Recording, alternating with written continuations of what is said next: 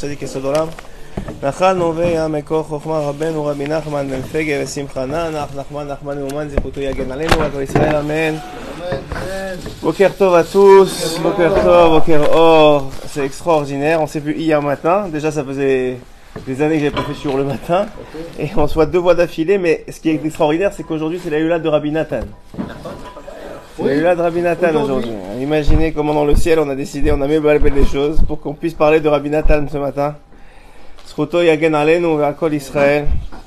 Rabbi Nathan qui a donné sa vie pour Rabbi Nachman, en vérité qui est venu pour Rabbi Nachman dans ce monde. C'est même pas qu'il a donné sa vie, il est né pour lui. C'est- On va expliquer un peu son parcours, son profil et apprendre de ses, de ses comportements. Chacun d'entre nous, on peut apprendre beaucoup de ce qu'était Rabbi Nathan. Le Rabbi Nachman, c'est trop élevé, c'est trop, ça nous dépasse. Il est né en, ouais, il est né, euh, il est né en Ukraine. ouais. Euh, de- Rabbi Nachman, ça nous dépasse. C'est- des Rolamot qui. Mais Rabbi Nathan, même si c'est c'est très loin de nous aussi, excusez-moi. Rabbi Nathan, même si c'est très très loin, très très loin de nous, euh, on peut apprendre beaucoup de lui parce que c'était un des élèves les plus les plus extraordinaires qu'il y a eu dans le monde. Euh, Rabbi Rabbi Nachman Mi- Mi- Mituchin, il, euh, il écrit dans sa Agdama de, de Ali Mitroufa qu'il a compilé des lettres de Rabbi Nathan qu'il a compilé que on n'a pas vu depuis Yehoshua et Moshe un élève et un maître comme Rabbi Nathan et Rabbi Nachman. C'est-à-dire qu'en réalité, on, comprend et à travers le rapprochement comment Rabbi Nathan c'était un, un- quelqu'un qui est né dans une famille à la fois très riche et très et très et très religieuse. C'était écrit, c'est écrit que dans sa maison il y avait toujours une table d'argent et une table de livres. C'est-à-dire qu'il y avait toujours de quoi de quoi manger, il y avait toujours de quoi boire, il y avait toujours donc son père était assez riche, il avait beaucoup de magasins. Et d'un autre côté, il avait toujours beaucoup de Torah aussi. Donc il y avait les deux dans une maison, c'est très difficile à avoir les deux dans une maison. D'habitude, c'est soit la Torah, soit l'argent parce que l'argent pourrit la Torah et l'inverse. Et, c'est écrit que normalement c'est chez, les gens pauvres qu'on voit des grands en Torah. Mais chez Rabbi Nathan c'était exceptionnel, où il y avait à la fois l'argent et à la fois la Torah.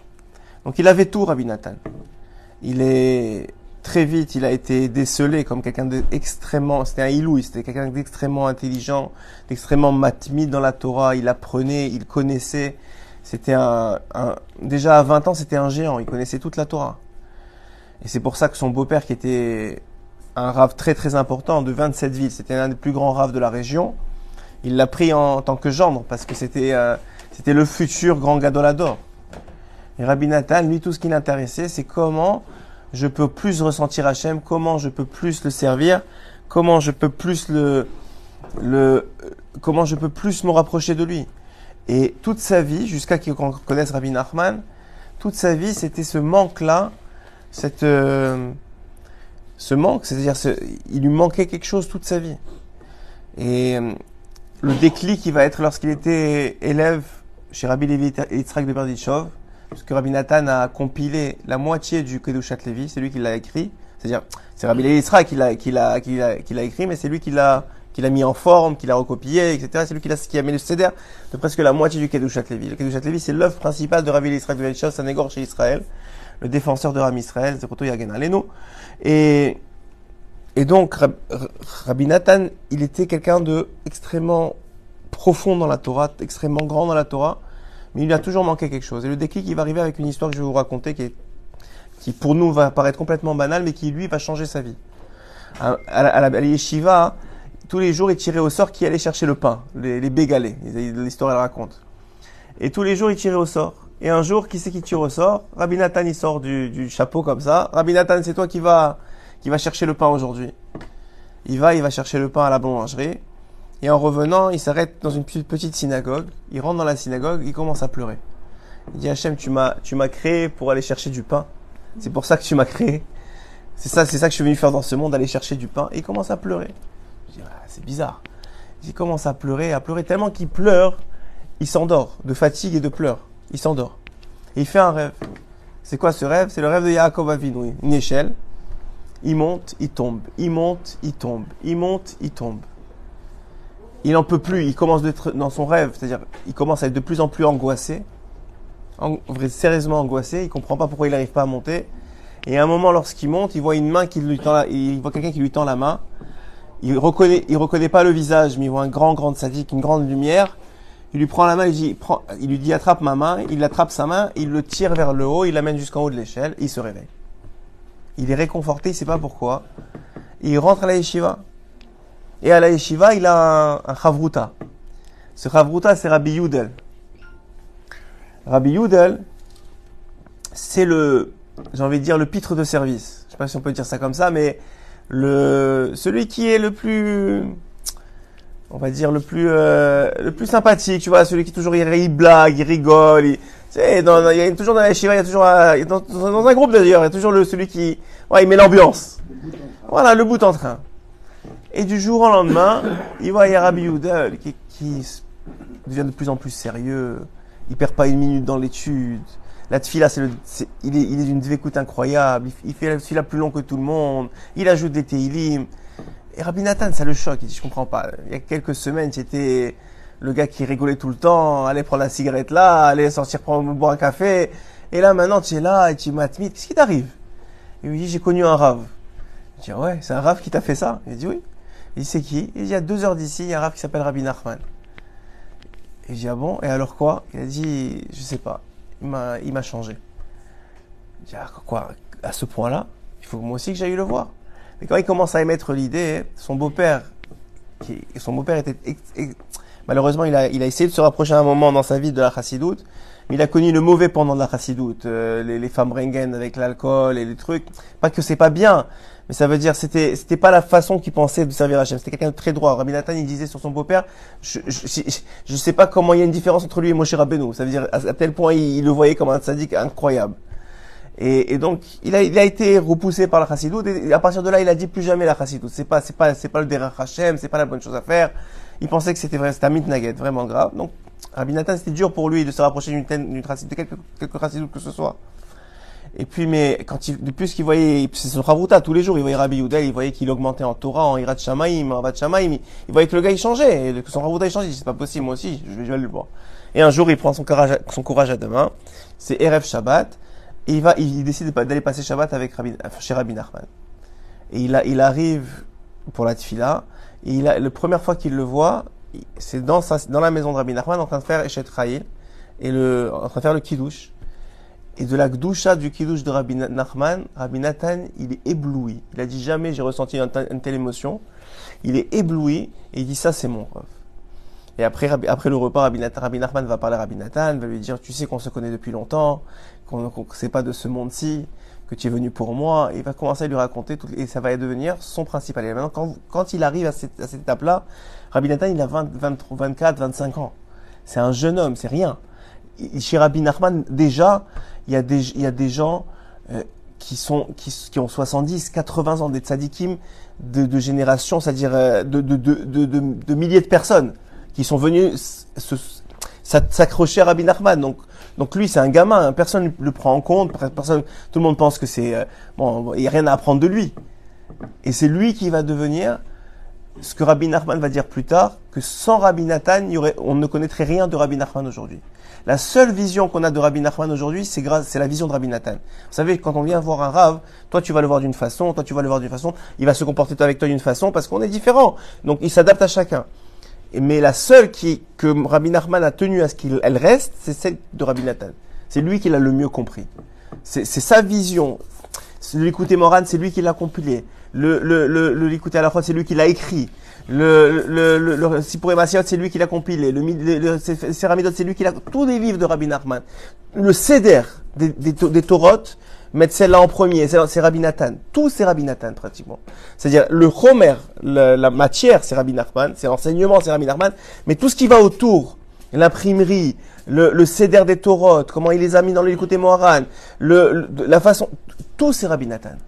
C'est sa vision du, du qu'on a nous aujourd'hui. C'est ça qu'on a. Et quelqu'un qui étudie pas l'écouter la crotte, il peut pas comprendre c'est quoi du côté moral. Parce que c'est vraiment, il est, c'est sa vision, sa compréhension qui, qui nous fait comprendre qu'est-ce que ça veut dire.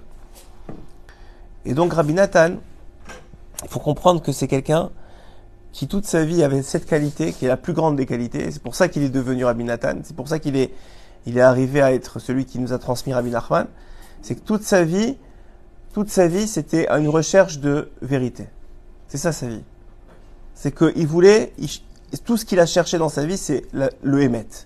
Il voulait le plus proche du Hémet. Qui c'est qui va me rapprocher le plus d'Hachem? Qui c'est qui va me, faire connaître le mieux Hachem? C'est ça sa volonté. Il veut pas devenir un grand rave, parce qu'il aurait pu. Il peut pas devenir un grand Richard, il aurait pu. Il veut pas devenir, un, il veut pas de notoriété, il s'en fiche. Il a fini sa vie avec des, gens qui lui jetaient des pierres et des gens qui mettaient des, contrats sur sa tête pour le tuer. On a, on a, mis un contrat sur la tête de Rabbi Nathan et on a tué un mauvais Rabbi Nathan, un autre. on a tué un autre gars. Hachem, il avait décidé que c'était le jour de sa mort, mais ça veut dire, vous imaginez à quel point Rabbi Nathan, il, se mettait en danger. C'est pas comme aujourd'hui où tout le monde dit que, tout le monde c'est sympa de dire qu'on est Breslev et on a des photos de, de, de dans des synagogues. C'est pas, à l'époque, c'était pas ça. À l'époque, Breslev, c'était, c'était presque une tare. C'était, c'était, c'était être réformiste. Un schisme. Hein? Oui, c'était un schisme, exactement. C'était un schisme dans la, c'est une séparation dans le, dans cette phase. Et d'ailleurs, Rabbi Levi il y a très peu de tzadikim de la génération qui ont été, qui étaient assez grands pour voir la grandeur de, Rabbi Nachman et qui n'étaient pas touchés par le Tzerara que, c'est écrit que Rabbi Nachman, quand il est venu dans ce monde, le Tzerara, il voulait pas le laisser venir, le Samer même. Donc il a, il a, il a fait un deal avec Hachem, Kaviachol. Il lui a dit, je veux bien le laisser venir, seulement si il, est venu avec un, c'est écrit dans le, dans le du, du, du Baal Shem Tov, c'est écrit, il est venu avec un, un vieil homme. Ce vieil homme, il représentait la marloquette. Il a dit, moi, je veux bien qu'il descende dans le monde, je, je permets, parce que lui, c'est apparemment, il fallait qu'il permette. Mais sa mère même, il a dit, je veux bien qu'il descende dans ce monde, mais seulement s'il y a de la marque sur lui. Donc, il avait le droit de, de, d'influencer les plus grandes sadikim de la génération et de leur faire croire que Rabbi Nachman, c'était pas quelqu'un, c'était pas quelqu'un de bien, c'était pas quelqu'un, ses enseignements, c'était pas des, il avait le droit de ça. Donc il y avait des grandes sadikim que c'était pas leur faute, c'était, pas que c'était, pas des, c'était des sadikim. Mais sur ce point-là, on leur avait le libre arbitre. Et que, que certains de la génération ont, été tellement, tellement élevés que, que même eux, on, leur libre arbitre, on leur a pas enlevé, dont les deux plus importants, c'est Rabbi Levi de Berdichov, qui jamais n'a été en marloquette avec Rabbi Nachman, au contraire, et le, le qui lui aussi n'a jamais été en marloquette avec au contraire. Mais sinon, les, très très très grands de la génération, presque tous étaient contre Rabbi Nachman. Jusqu'à qu'au au fur et à mesure du temps, ils ont, ils ont réalisé leur erreur et petit à petit. Mais et, mais mais il y en a qui sont restés comme ça, ils sont morts comme ça. C'est-à-dire ils ont dit et c'est très problématique pour eux en, général. Donc le le principe il est quoi? Le principe il est que on a quelqu'un qui s'appelle Rabbi Nathan qui nous a légué un derech Hashem. Comment servir à Kadosh Baruch à travers les enseignements de Rabbi Nachman qu'on n'aurait pas eu sinon? Et ce, et ce derech là, il est il est meyuchad, il est unique et il est extraordinaire pour quelqu'un qui veut véritablement se rapprocher. Rabbi Nachman, il a dit, ceux, qui font ce que les conseils que je leur ai donnés ne seront pas surpris au temps du Mashiach. C'est-à-dire, quand Mashiach, il va venir vous dire, faites ça, me dire, mais moi, ça fait déjà longtemps que je le fais. Faites il beau des doutes, moi, ça fait déjà 5 ans que je fais. Faites euh, parler avec Hachem, moi, ça fait, soyez sincères, tu rigoles, ça fait, je sais pas, ça, ça, ça va pas être un chidouche. Par contre, bien sûr, il va, la beauté du Mashiach, c'est qu'il va être tellement pur qui va rentrer là, les mêmes idées mais beaucoup plus profond. Moi, si je vous dis quelque chose, ça peut rentrer d'une oreille, ça peut sortir de l'autre. Mais quand le Mashiach, il va vous le dire, ça restera dans le cœur. Un cœur pur, il rentre dans un cœur pur de façon extraordinaire. Il n'y a pas de, ça, ça purifie. Avec le voir, ça te purifie. C'est comme tout le, déjà les tzadikim, on dit, de tzadikim, le, visage des tzadikim, il purifie. Oui. Donc, à plus forte raison, que cette idée-là, elle est, elle est extrêmement profonde. Maintenant, dans la de justement du, du, du Haïm on a une petite vision de ce, ce qu'était Rabbi Nathan. J'ai envie de partager avec vous cette, ce, ce, cette petite détail et peut-être, si on a le temps, à l'écouter à la chôte. Il dit Amar Amelaket. Donc ici, on parle ici de, de Rabbi Nachman Michirin. Amar Amelaket. Yadoua Amashedar Shura C'est connu ce qu'ils ont dit nos sages, mais Midrash Rabba, dans le Midrash Rabba, Parashat Pinchas. Qu'est-ce qu'il a dit Moshe Qu'est-ce qu'il a dit Hachem à Moshe sur Yoshua Moshe, il savait pas que c'était Yoshua, le prochain. Il pensait peut-être que c'était ses enfants, peut-être c'était un... Yoshua, c'était pas le plus grand sadique de la génération. C'était pas le plus grand chacham de la génération. Mais il avait une mida que Hachem il a dit c'est lui qui va te qui va qui va te suivre. Parce que la chorma et la tzidkut, moi je peux aider. C'est-à-dire Hachem il dit moi je peux mettre de l'intelligence dans la tête d'un homme. Moi je peux je peux je peux faire de lui quelqu'un de très grand. Mais il y a, y a des choses qui dépendent tellement du libre arbitre de l'homme que je peux pas maintenant changer la nature de l'homme. Il faut une nature. Yoshua, Moshe Rabbeinu, comment il a été choisi? Il a été choisi, c'était un Roetson. C'était un, un, un berger. De la façon dont il, a, il s'est comporté avec les, brebis dont il s'occupait et qu'il allait chercher jusqu'à jusqu'à loin une petite brebis pour aller la récupérer. De cette façon-là, ça montrait la mida qu'il avait de s'occuper des autres. Il a, Hachem, il a dit, il l'a dit avant parce qu'il a créé comme ça, mais ça veut dire, il a dit c'est ça le sauveur d'Israël. C'est ça le Goël. Hein? Il était déjà âgé. Il me semble qu'il avait presque 60 ans. Il était déjà âgé quand il, il est parti, quand il, quand il a pris la suite. Mais, mais, mais il a pris la suite pourquoi? Alors il dit ici, Yoshua Arbe Sheretra Arbe Chalak Lecha Kavod. Qu'est-ce qu'il a fait, Yoshua? Il t'a servi. Il dit donc Hachem il Yoshua il t'a servi et il t'a donné du kavod, il t'a respecté. Il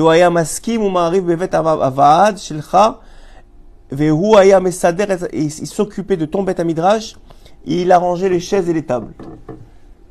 Donc ça, encore une fois, il y a, évidemment que c'est un grand ami évidemment qu'il connaissait toute la Torah de Moshe puisqu'il l'a servi. Mais qu'est-ce qui, a, qu'est-ce qui comptait aux yeux d'Hachem? C'est que Yehoshua, c'était celui qui a servi, qui a, qui, qui s'est occupé, qui a donné du kavod à, à, à, à, à Moshe Rabbeinu, et qui, non, fidèle aussi, mais et qui s'occupait, ah, il venait le premier à la Midrash, il arrangeait tout pour que tout le monde soit à l'aise, pour que tout le monde soit bien, pour que tout le monde puisse s'écouter, qu'on soit pas mafriard, celui-là, il, avait, il veut son café, il a son café, celui-là veut son verre d'eau, il a son verre d'eau, tu dis celui-là, mais c'est quoi C'est le chamash Non, non, pour Hachem, c'est pas le chamash, celui-là c'est le plus important, lui. Lui, c'est le plus important. Lui, il s'occupe des autres, lui, il fait attention que chacun il a. Alors à lui, je vais donner la suite. Parce que c'est comme ça qu'on est un manhig. Chez Israël, c'est pas comme chez les nations du monde. Les nations du monde,